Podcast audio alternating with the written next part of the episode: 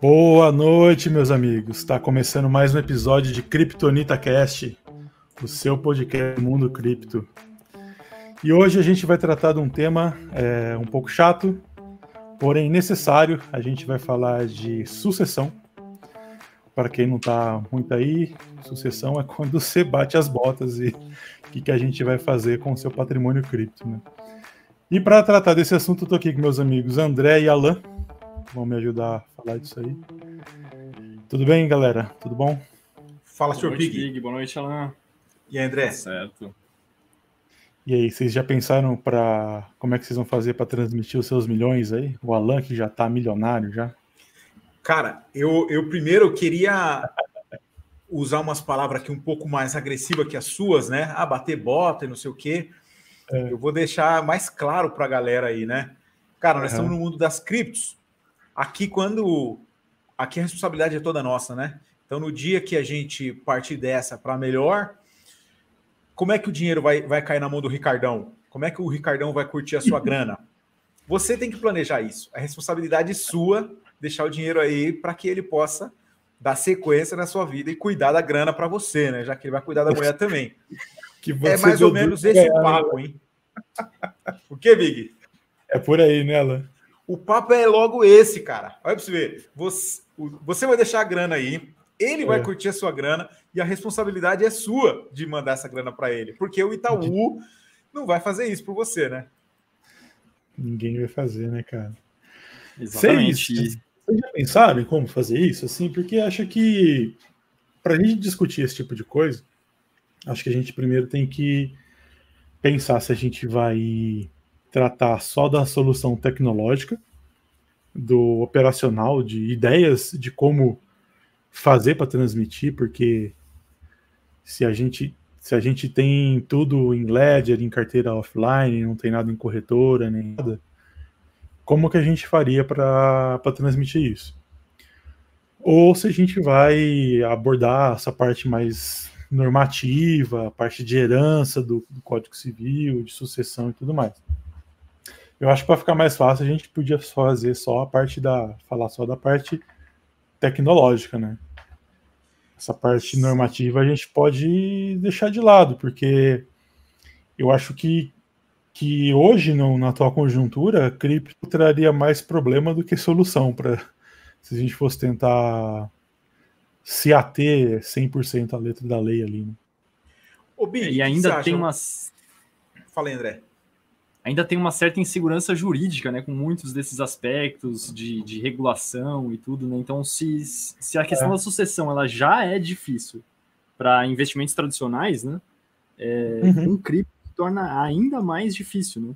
E ainda, muito provavelmente, você tem um limbo jurídico tão grande que que é provavelmente vai mudar muito nos próximos 10, 15 anos, enfim. É uma coisa que está engatinhando ainda.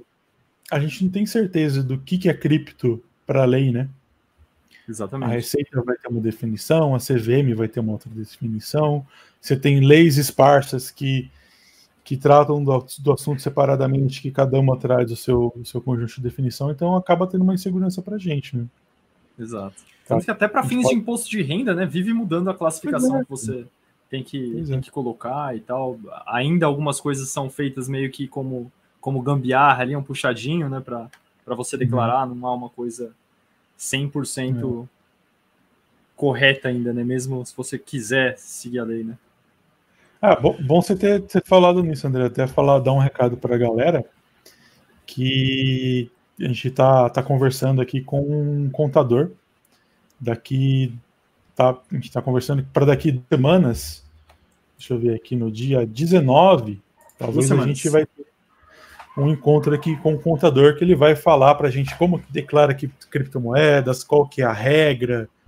Então, quem está quebrando a cabeça com isso aí, a gente vai, vai trazer um especialista aqui para bater papo com a gente, né? E aí a gente trata melhor disso. Mas você ia falar o que, Alan?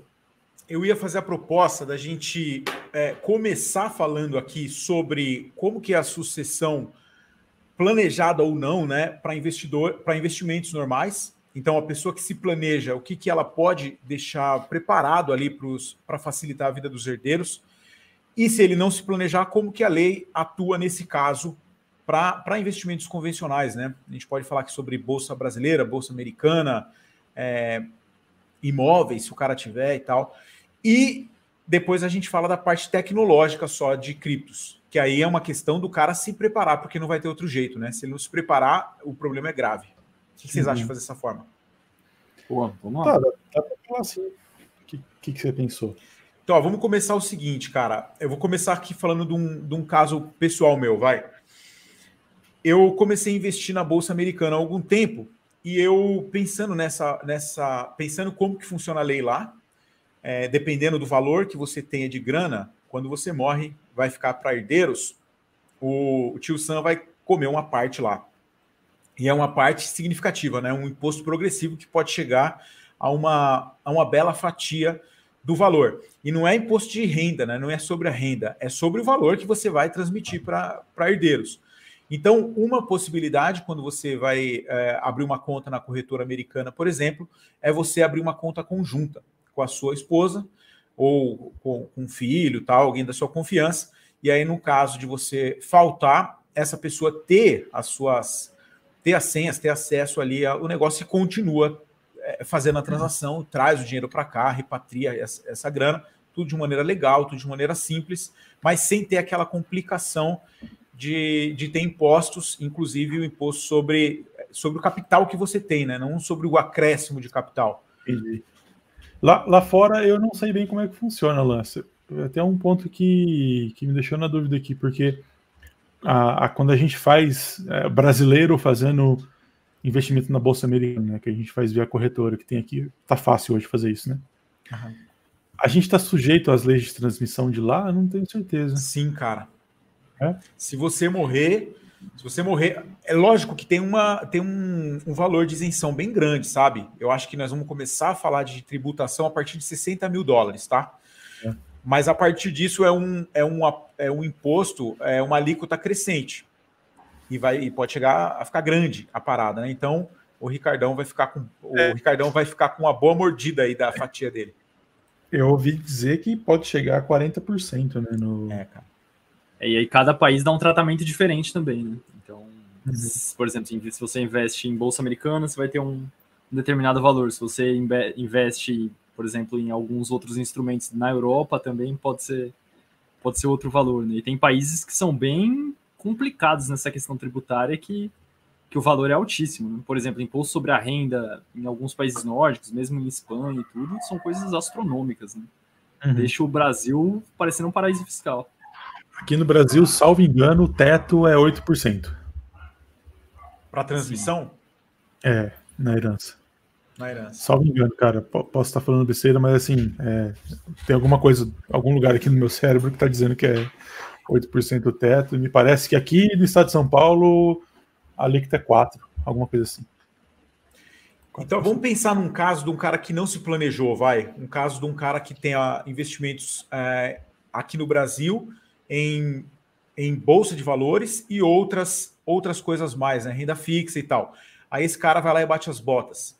A uhum. família uhum. vai ter que fazer o quê? Vai ter que é, fazer um inventário disso daí, né? Para é, pegar a grana, para ter acesso a isso, e aí vai ter esse imposto de uns 8%, certo? Uhum. É. E o prazo para isso, você acha que é lento? É demorado? Como que é, Big? Cara, não, não é minha área, Alan. Para quem está assistindo, é, minha formação é jurídica, mas essa parte sucessória não é minha especialidade.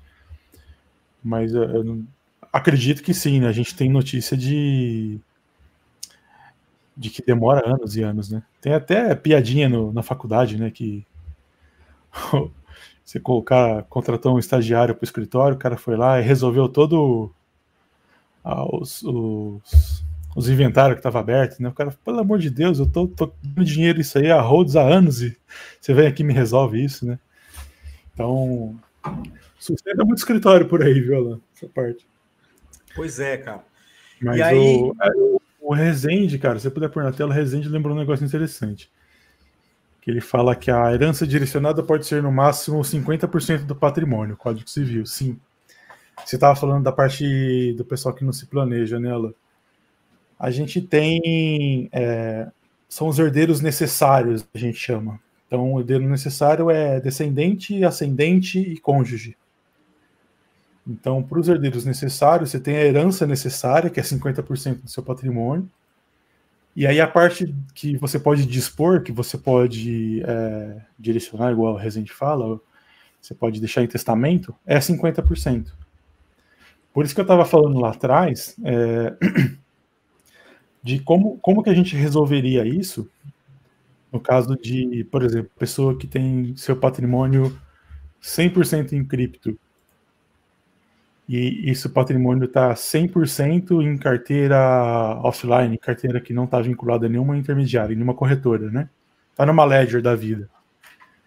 Essa pessoa, ela tem o poder de dispor de 100% do patrimônio dela, né? Por isso que a gente fica naquela dualidade de que, que a gente que, que a gente vai tratar. Então, acho melhor a gente deixar essa parte legal para quando já tiver uma definição do que, que é cripto lá na frente, quando tiver bem estabelecido, e pensar só na, na, na solução tecnológica que a gente faria, né?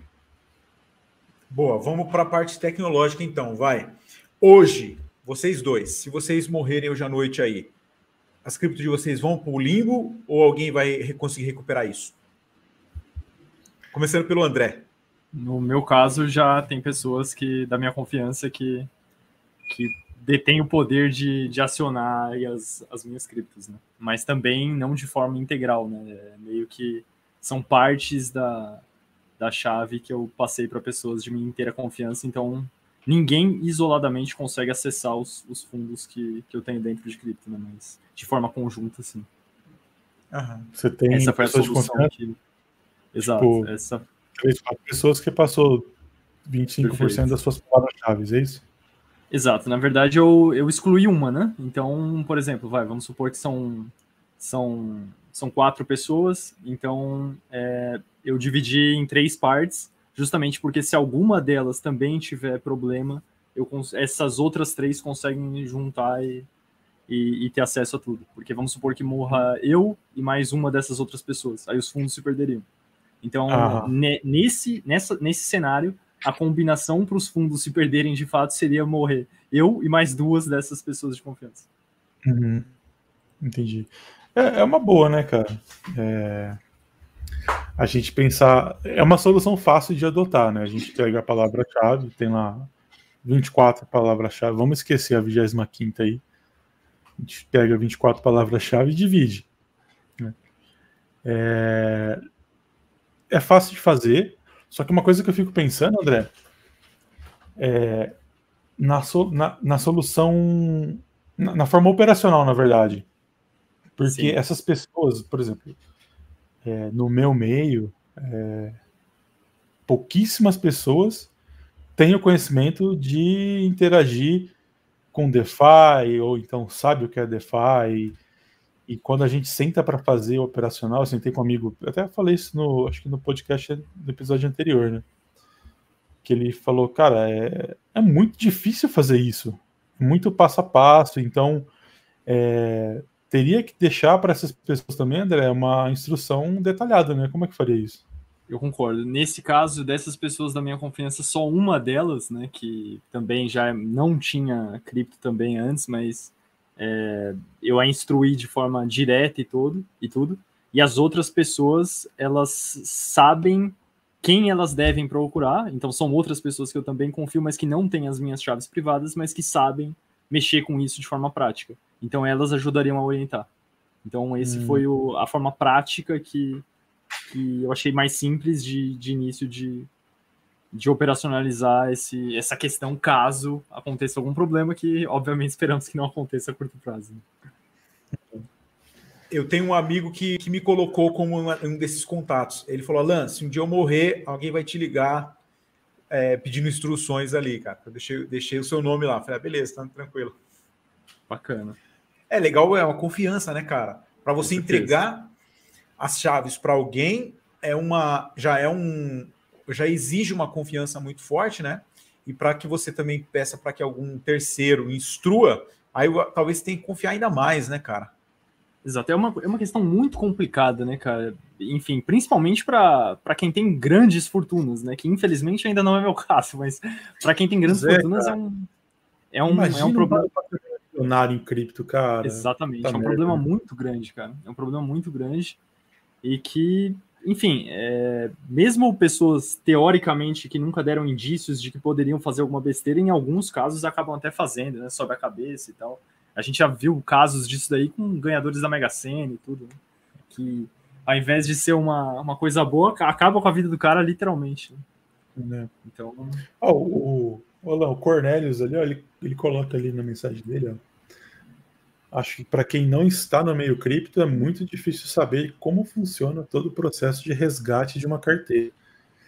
Pois é, cara, é coisa, uma coisa simples, né? Como que a pessoa é, de posse das palavras-chave, como é que ela resgataria aquilo, né? Então, é, é, o primeiro passo, já, já, já esbarra ali, né? Se, se não tiver uma pessoa igual o André falou, então teu amigo te indicou aí, fica complicadíssimo, né?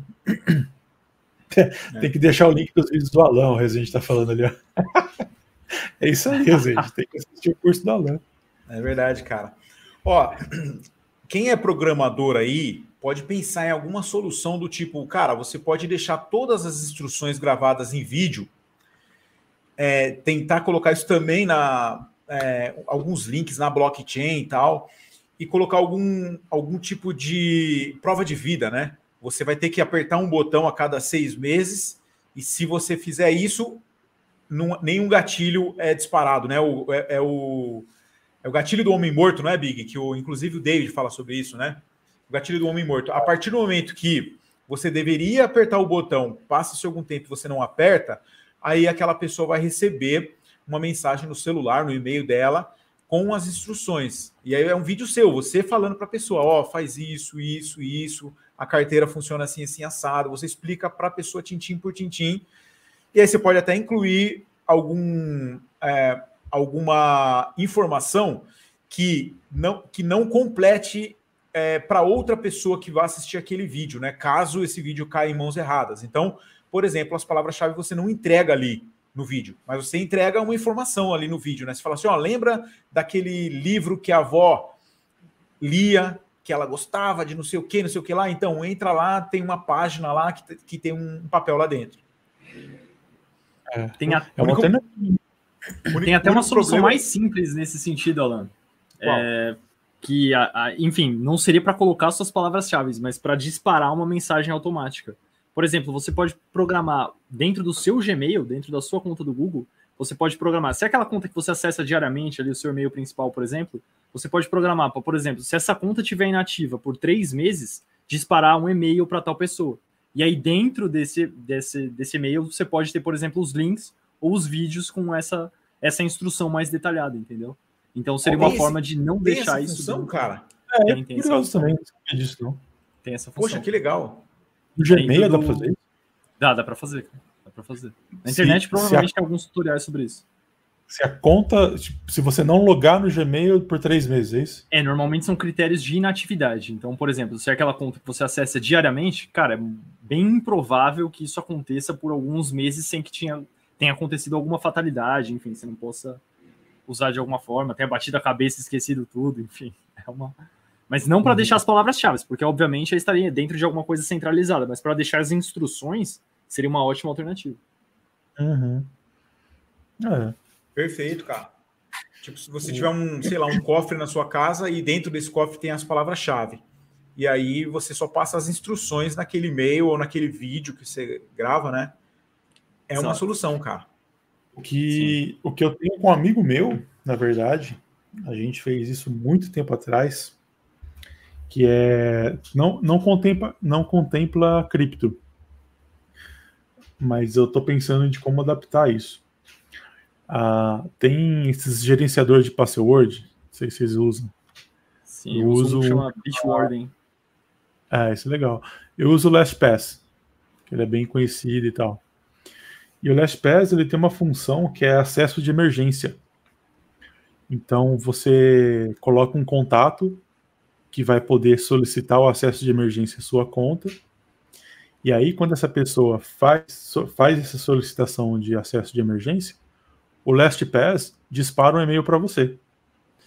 Se você falar, não, é, se você não bloquear esse acesso de emergência em 48 horas, o LastPass disponibiliza um, um link de acesso para o cara poder acessar o seu, todo o seu conteúdo do LastPass. E lá dentro, a gente coloca, a gente combinou de colocar o que, que é para fazer, por exemplo, com rede social, né? Ah, eu quero que, sei lá, apaga o meu Instagram, exclui as fotos do meu Facebook e tudo mais. Né? A gente combinou esse tipo de coisa. Não é nada relacionado a, a patrimônio, coisas, mas assim, o que fazer com a sua vida online, né? Encerra tal serviço, comunica não sei o que e tal. A gente fez isso mutuamente, então a gente tem esse acesso, eu dele, dele no meu. E agora Tô pensando aqui de talvez incluir isso, alguma disposição, igual o Alan deu sugestão. Né? Vai lá na, na, prateleira tal, tem um livro tal, assim, lá tá a palavra-chave. Né? É. Pode ser alguma coisa nesse sentido. Big, não é o seu caso. Eu não quero colocar caramiola no, na sua cabeça.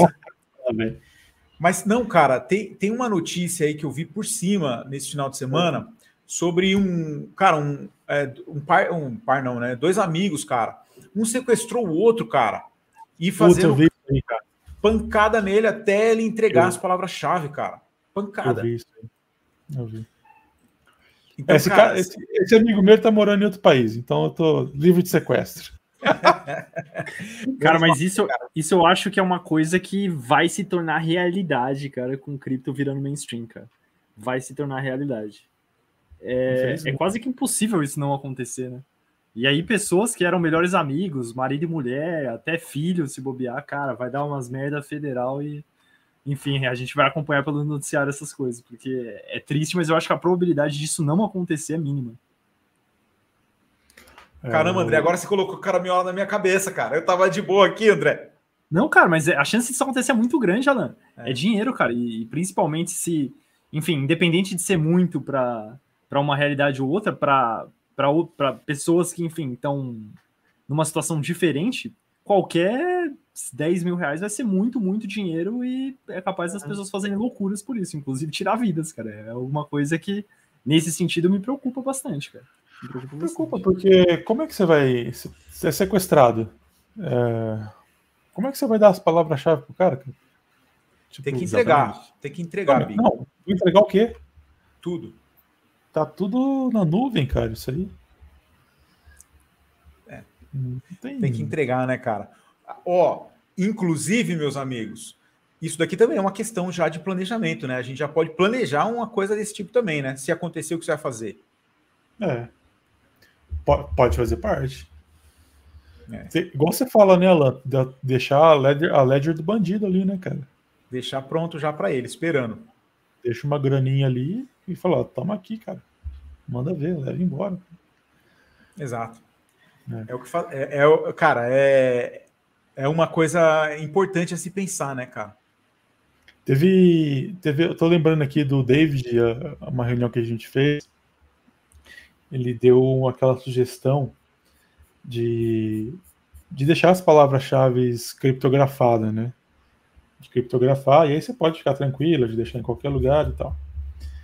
E aí é, você deixa a senha.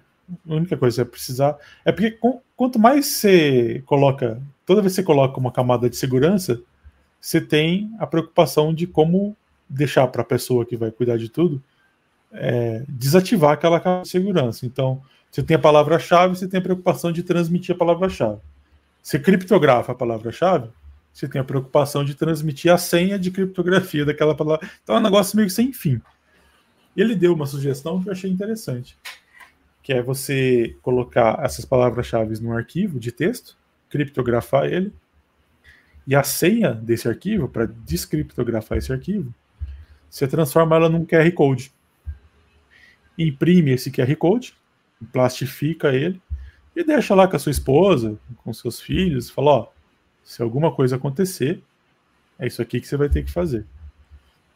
Né? E aí, sem, sem identificação nenhuma, né? É uma solução que eu achei interessante. Você, só que você não tá. Você não livra essa situação. Essa, essa, essa solução não livra você de, do risco Richthofen. Né? É, exato. É, cara, esse é um outro problema, né, cara? Esse é um outro problema e, e, e a história mostra pra gente, cara, que é um problema que acontece. Ninguém imagina uma coisa dessa, ninguém é, não acha isso aí natural, não acha humano, mas a gente já ouviu algumas vezes aí os irmãos cravinhos que o digam, né? Algumas histórias aí nesse sentido. É, e, cara, tem que, tem que planejar também isso, né? Talvez o seu herdeiro não pode saber de muita coisa, tem que saber o mínimo, né? É. O... É, mas isso eu acho que é possível também agora. Mas, por exemplo, se a adoção vier em massa, cara, é, é. Talvez seja algo que as pessoas, mesmo normais, vão saber daqui a 10 anos. Ou não, né? Ou o negócio virou tão mainstream que ninguém vai mais, só os, os caras das antigas vão usar assim, é, LED, enfim, carteira fria, essas coisas, né? Vai estar tá tudo dentro de instituições centralizadas que as pessoas, entre aspas, confiam, né? Bancos e, enfim, essas coisas.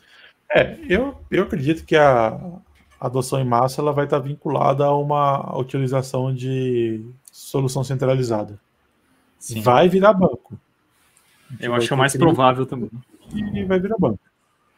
E aí os malucos que, igual a gente, que fica paranoico de ter segurança e deixar tudo fora, que fica pensando nesse tipo de coisa, né? De como resolver isso, né? É.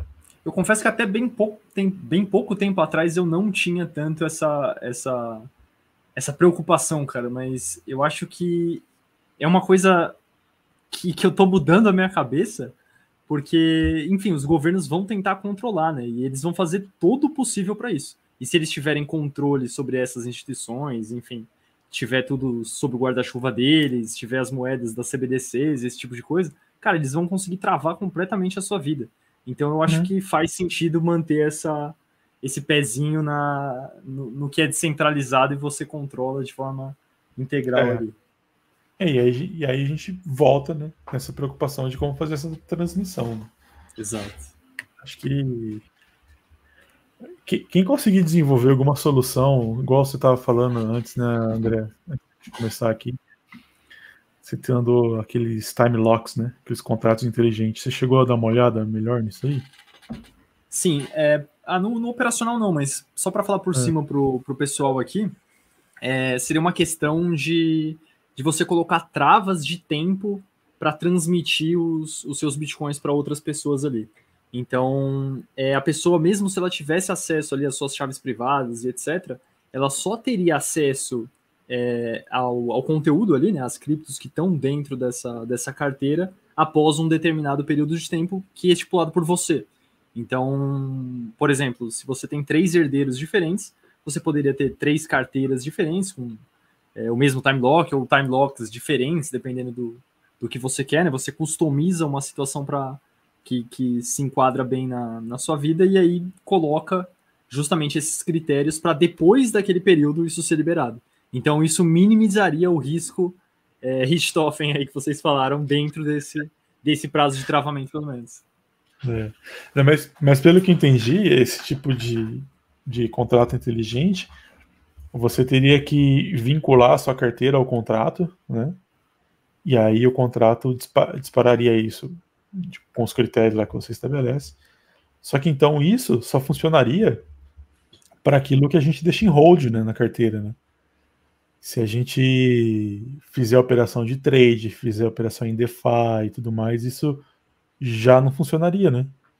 Sim. Então a gente está lá, tipo, ninguém espera morrer, mas você tá lá operando, fazendo trade, fazendo isso aqui, tá, tá, tá, e de repente você bate as botas. Tipo o Big, o dinheiro do Big tá todo na landing. Como é que faz? Exato. Aí vai nesse ter... caso, nesse caso a pessoa vai ter que, por exemplo, se estiver dentro de uma Dex, ela vai ter que saber lidar ali com, vai ter que saber que você tem dinheiro ali dentro, né? E vai ter uhum. que saber usar, enfim, a, a, a, Ledger, por exemplo, dentro desses dessas, dessas plataformas. Né? E se tiver uma centralizada, que seja, esteja vinculada nacionalmente, é mais simples. Por exemplo, quem tem cripto dentro do, Lógico que eu não estou incentivando ninguém aqui a deixar dinheiro dentro de corretora, mas por alguns motivos específicos tem gente que deixa, tem gente que deixa para fazer trading em futuros, por exemplo. É, tem gente que compra e deixa uma parte das suas criptos dentro também. É, por exemplo, quem tem dinheiro dentro do mercado Bitcoin ali, se a pessoa falece, salvo engano, pelo fato de, de ser nacional e tudo, isso vai constar ali né, dentro do, do, próprio imposto de renda da pessoa, etc. Então, eu acho que o acesso a isso vai ser mais fácil. Né? É. é a própria Binance vindo para o Brasil, isso tende a acontecer também. Né? As pessoas vão. A própria Binance vai declarar, então a Receita vai ter ciência da, das suas criptos ali dentro, do que você movimenta eventualmente com o mercado futuro e tal. E aí eu acredito que seja mais fácil para efeito sucessório esse tipo de coisa também. É. É, é lendo, lendo eu tava, você estava falando e eu estava inclusive pensando nisso. E aí eu tava lendo o comentário ali do do Cornelius, que ele fala desconfiar de pessoa de confiança, né? Porque ela pode confiar em alguém que não é de sua confiança. É, eu acho que essa discussão toda que a gente está tendo, cara, a gente tem dificuldade em responder esse tipo de coisa, porque a gente está querendo, a gente está tendo que depender de confiança e um sistema que é desenhado para ser trustless, né? não baseado em confiança.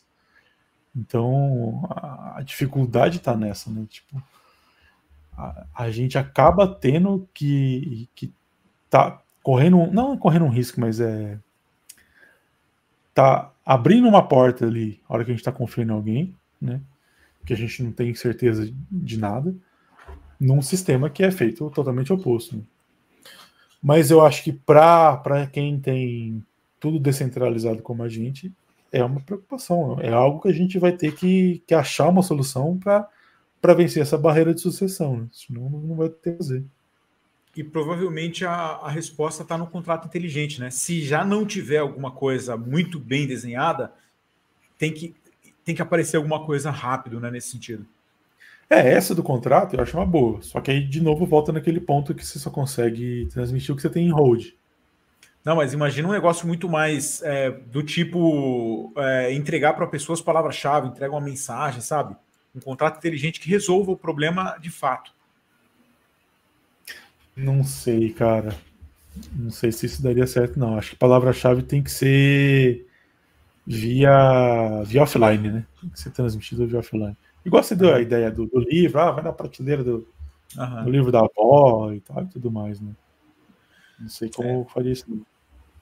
É, aqui, cara, é a conclusão óbvia é aquela, né, que a gente fala sobre a responsabilidade, né? A gente tem liberdade é, de trabalhar com os nossos, é, com, com, o nosso dinheiro na, na, na blockchain, mas ao mesmo tempo a gente tem a responsabilidade inteira de ser o nosso próprio banco, né? De não ter um, um alguém para ligar, não tem um gerente para falar, oh, resolve isso para mim.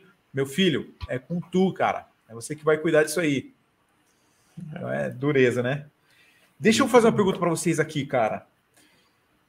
A gente teve, infelizmente, aí no mundo, um, uma pandemia que, que vitimou muita gente de muita gente que, que não tinha nenhuma, nenhum tipo de doença prévia, não tinha nenhum tipo de é, preocupação de, de que estava chegando o fim da vida e essas pessoas foram pegas de surpresa aí e ainda está evidente, ainda tem muita gente sujeita a acontecer isso com qualquer outro é, assunto e não simplesmente por conta dessa doença, né? Pode, pode acontecer pelos variados assuntos, mas essa doença aqui vitimou muita gente nessas condições que não estava esperando, né? Vocês acham que tem muito Bitcoin por aí que foi para o limbo por causa disso, cara?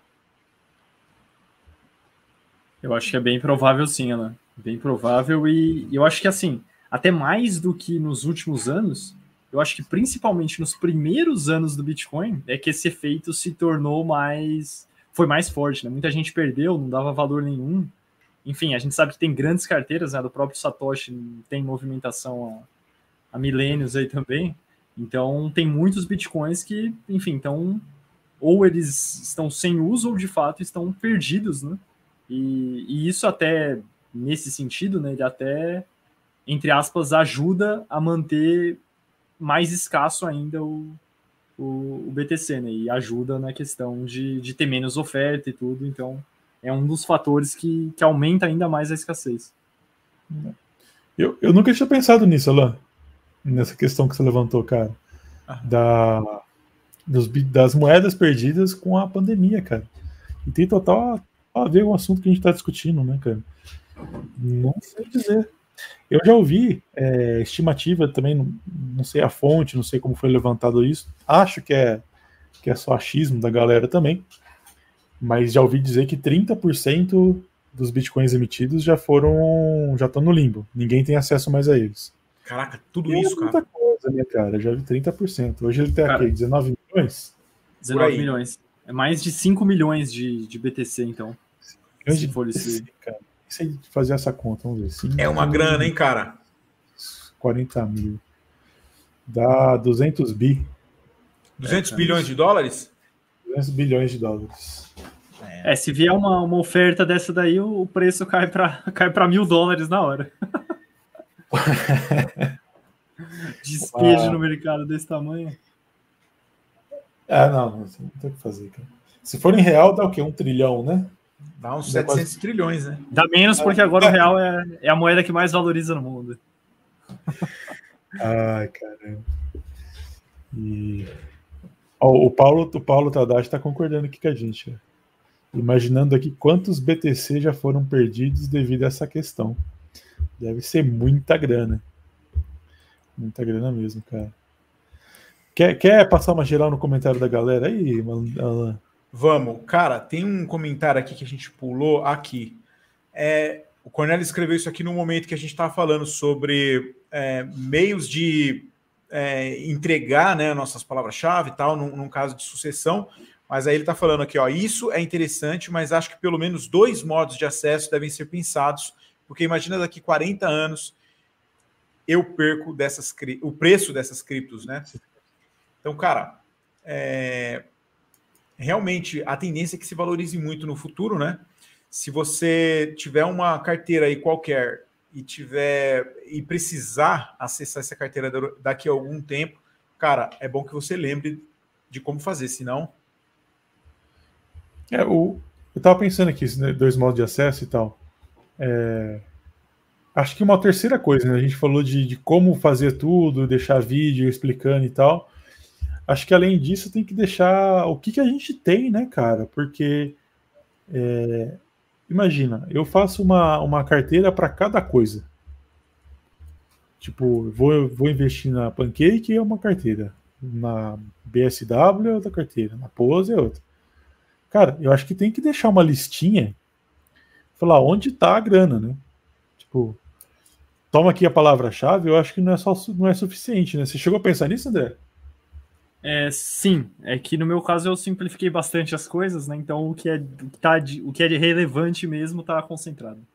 Aí tem algumas coisas irrelevantes, mas aí nesse ponto. É, eu quero, eu quero ver você ensinar o pessoal que vai ficar com esses negócios teu aí a operar esses, esses futuros que você faz aí, cara. É, fazer os head que tem para todo lado. É o André Hedger, cara. Você é louco. É isso tem que deixar um monte de instrução. Ó, aqui você vai ter que desfazer esse head com esse. Aqui você. Se, se não tira uma parte, vai ser liquidado e ferrou, né? Some tudo na hora, né, cara? Primeiro desmonta aqui, depois ali. Exatamente. Se desmontar do lado errado, a pirâmide cai. Se fizer uma ordem errada ali, já foi tudo embora. Exato. Mais um comentário aqui, ó. Imagina se acontece isso em massa por guerra, como está tendo agora porque agora é difícil ter gente que investe em cripto. Imagina se falece ainda. É. É, é na guerra que está tendo ali, né, na Ucrânia e tal. Aquela galera que passou a usar mais cripto, né? Só que imagina a galera que morreu, que, que já usava cripto. É, é isso mesmo, cara. Da hora para noite, seu país é invadido. Exato. Cai tudo na sua cabeça. Imagina o, onde estão os fundos do McAfee agora, o cara do antivírus lá, que era entusiasta de cripto. Onde estão os fundos dele? As Esse cara aí suicidaram ele, né? É, vai saber onde, onde foram parar ali os fundos dele. Não tava sabendo dessa história, não? Como é que foi isso aí? O cara partiu? Já faz tempo? Cara, isso? o John McAfee, ele era um cara que era um gênio da, da informática ali, que criou aquele... Já ouviu falar, né, daquele antivírus McAfee? Sim, antiguíssimo. Então, exatamente. Não sei se é começo da década de 90, das antigas. E esse cara é um cara era um cara mega polêmico e tal. E aí ele vendeu a empresa dele para, salvo engano, para IBM, para uma dessas gigantes aí. Só que aí depois quiseram até trocar o nome, porque o cara fazia tanta besteira assim na, na vida pessoal e tal. Teve até um. É, foi acusado de assassinato de um, de um outro cara que era cidadão americano, se não me engano, em Belize, que era onde ele morava e tudo. Era um cara assim, envolvido em muita polêmica. Ele era um grande entusiasta de cripto e defensor de cripto. Né? É, e aí ele foi preso, não sei ao certo qual foi a acusação, mas aí ele faleceu, né? É, teoricamente por, por suicídio, né? Foi o que foi alegado, mas era um cara que provavelmente tinha múltiplos, talvez centenas de milhões, talvez até, sei lá, talvez até mais de um bi de dólar, porque o cara era antigo em cripto, então acho bem provável que tivesse muita grana mesmo em cripto. Caraca, os fundos dele, enfim, devem ter sumido, né? Não sei se, se alguém Esse era um cara que foi perseguido, cara. Ele morava no mar, o cara vivia fugindo de tudo quanto é lugar. Qualquer lugar que ele atracasse, ele poderia ser preso, né? Aí ele é. foi preso, e aí suicidaram ele, é, suicidaram ele. Cara, uma vez eu falei isso num vídeo meu, aí me, me chamaram, falou, Alan, pô, você cometeu aí, cara, um, um deslize aí na, no português e tal. O suicídio apenas a pessoa pode cometer a si próprio. Não tem como alguém suicidar outra pessoa. Eu falei, eu sei, eu sei, exatamente isso. Não tem como, né? Mas suicidar o cara. Tem, tem que levantar a plaquinha do sarcasmo. É. Uma coisa que eu tava pensando, cara, a gente fica nessa, nesse questionamento de, de pessoa física, mas e pessoa jurídica? Como que vocês imaginam como funciona? Porque, vamos pensar, a gente tem aquela MicroStrategy que investe basicamente hoje em, Bitcoin, né? Parece que a ação da empresa, nem lembro o que, que era, mas parece que hoje em dia é só voltada para fazer isso, né? A gente tem Tesla, a gente tem essas trocentas empresas investindo em Bitcoin. Como será que, que fica a carteira desses caras, né? Cara, deve ser multisig, né? Deve ser multisig com o conselho ali, enfim, na falta de alguns, mesmo assim os outros devem conseguir. Isso é, que os caras só conseguem comprar Bitcoin. Né? É... Gente, aí eu tem... já não tenho certeza, mas. É, a gente só tem carteira muito. Se alguém estiver ouvindo aqui, que me corrige, mas a gente ah, só, só tem, tem carteira ah, tá. multi-assinatura é. na, no Bitcoin, né? Nós estudamos isso no começo do ano, né? E a conclusão foi essa, é. só para o Bitcoin. Mas, por exemplo, tem, tem alguns ETFs que, que investem, por exemplo, em Ethereum. Nesse caso, como é que será que esses grandes gestores fazem? Porque os caras têm bilhões ali dentro de, de um ETF. Pô. Cara, como você é imagina, que... cara. Eu, eu acho que eu não ia dormir à noite, André. Cara, eu, é. imagina as corretoras.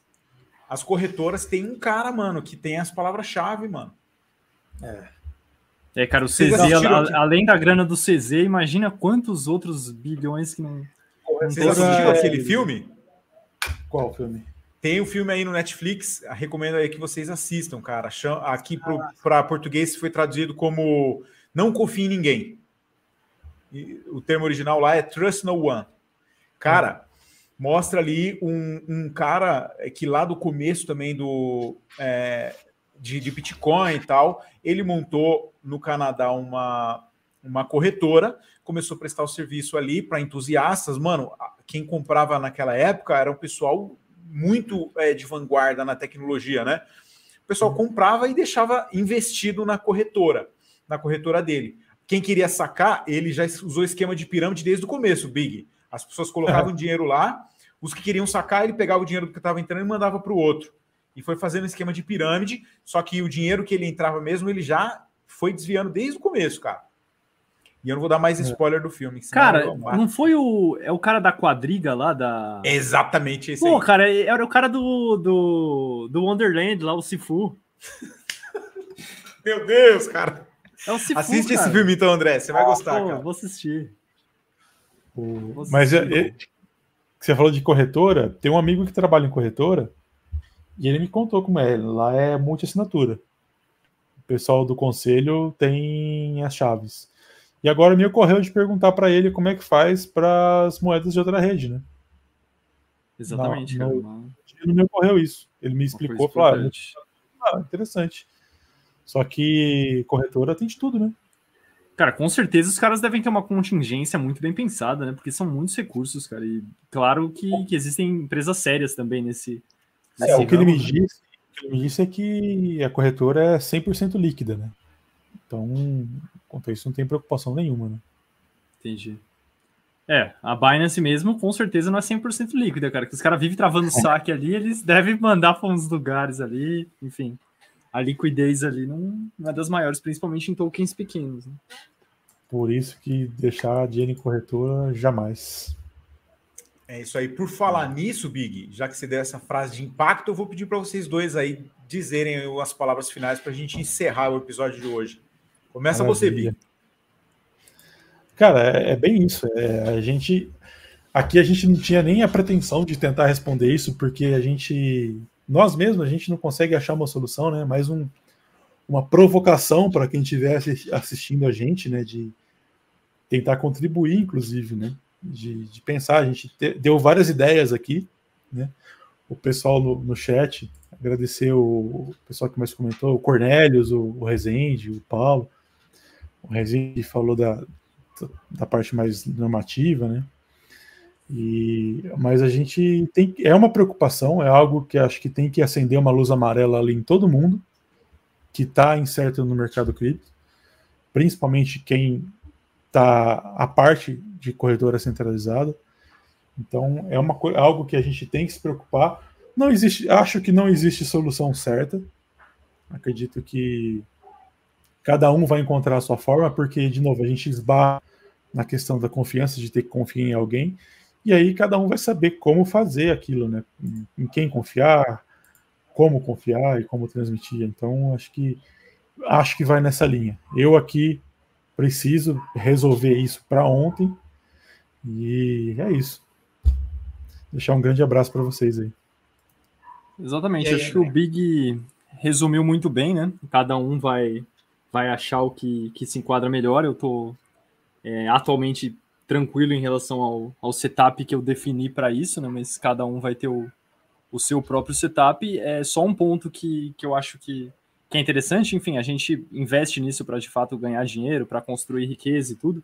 Então, quem tem seus entes queridos aí, não deixe isso de lado, porque é, a gente faz isso para a gente também e para as pessoas que a gente ama. Então, se a gente acabar deixando isso de lado, muitas vezes isso pode acabar gerando até um desamparo na família no caso da nossa falta ou ou coisa nesse sentido. Então, é um ponto realmente importante que a é. gente precisa levar em consideração.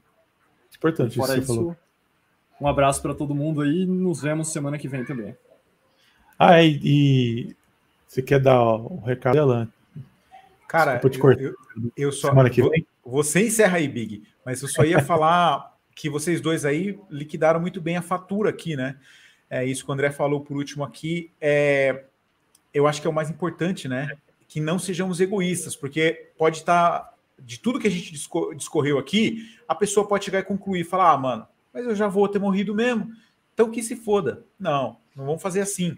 As pessoas que vão ficar, não seja egoísta, cara, que elas fiquem bem. Ah, mas é o Ricardão que vai curtir minha grana. Faz parte.